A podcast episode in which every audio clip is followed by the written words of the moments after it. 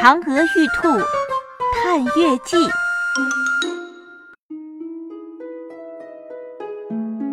小兔子，小兔子，一月十号的零点啦，起来啦，要开工啦！好嘞，初月务设置完成，午休结束啦，可以活动活动筋骨喽。其实我并没有真的睡着，悄悄地告诉你，这几天我看了超多的星星，月球真是一个适合观星的地方。无论是白天还是黑夜，天空都是一片漆黑，因为没有大气层干扰，星星是一个个静止的光点，不会眨眼。月球上的一天是六百多小时，大约相当于地球上的二十七天。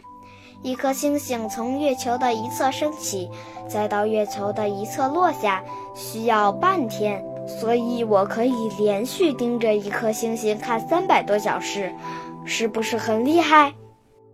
你在看星星的时候，大家都很关心我们是怎么度过刚刚过去的高温月球中午。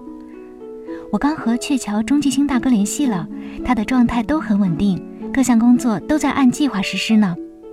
小兔子，你的状态怎么样？嘿嘿嘿，感觉好极了。那咱们来张工作照互拍怎么样？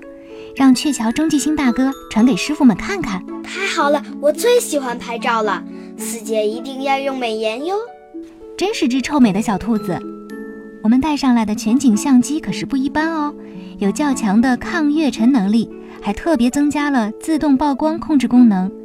如果月尘让镜头变脏了，全景相机的自动曝光功能会自动增加曝光时间，不会影响全景相机正常工作。我知道，我知道。根据月球环境要求，全景相机在设计的时候充分考虑到了各种因素，还采用了特殊的控温措施，可以保证在零下四十度到零上五十五度的范围内正常工作。嗯，就你知道的多。你看这张三百六十度环拍照片就是我拍的，我用的是师傅们给我配置的地形地貌相机。相机原地转了一圈，一共拍了八十多张照片，通过鹊桥中继星大哥传给师傅们，才制作出来这张照片的。哇，这么帅，可以看三百六十度！四姐，你快给我拍拍，我也给你拍几张美图。好啊，准备好了吗？准备好了，一、二、三，茄子！太棒了，连我胸前的五星红旗都拍得那么清楚。不过有了照片。我们还可以做什么呀？可以做很多事啊！师傅们根据降落相机拍摄的影像图，完成了着陆点周围月面地形地貌的初步分析，还可以对后续的很多科研工作有帮助呢。四姐，谢谢你带我来月球，还耐心的照顾我。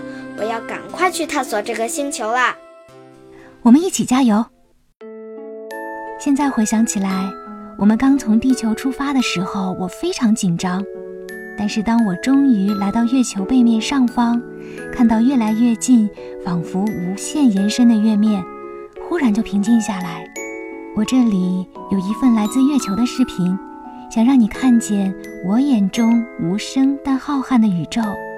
我也想让你看到我眼中的月球背面，看看那些装满故事的撞击坑，那些在发动机的雨流中仿佛会跳舞的月尘。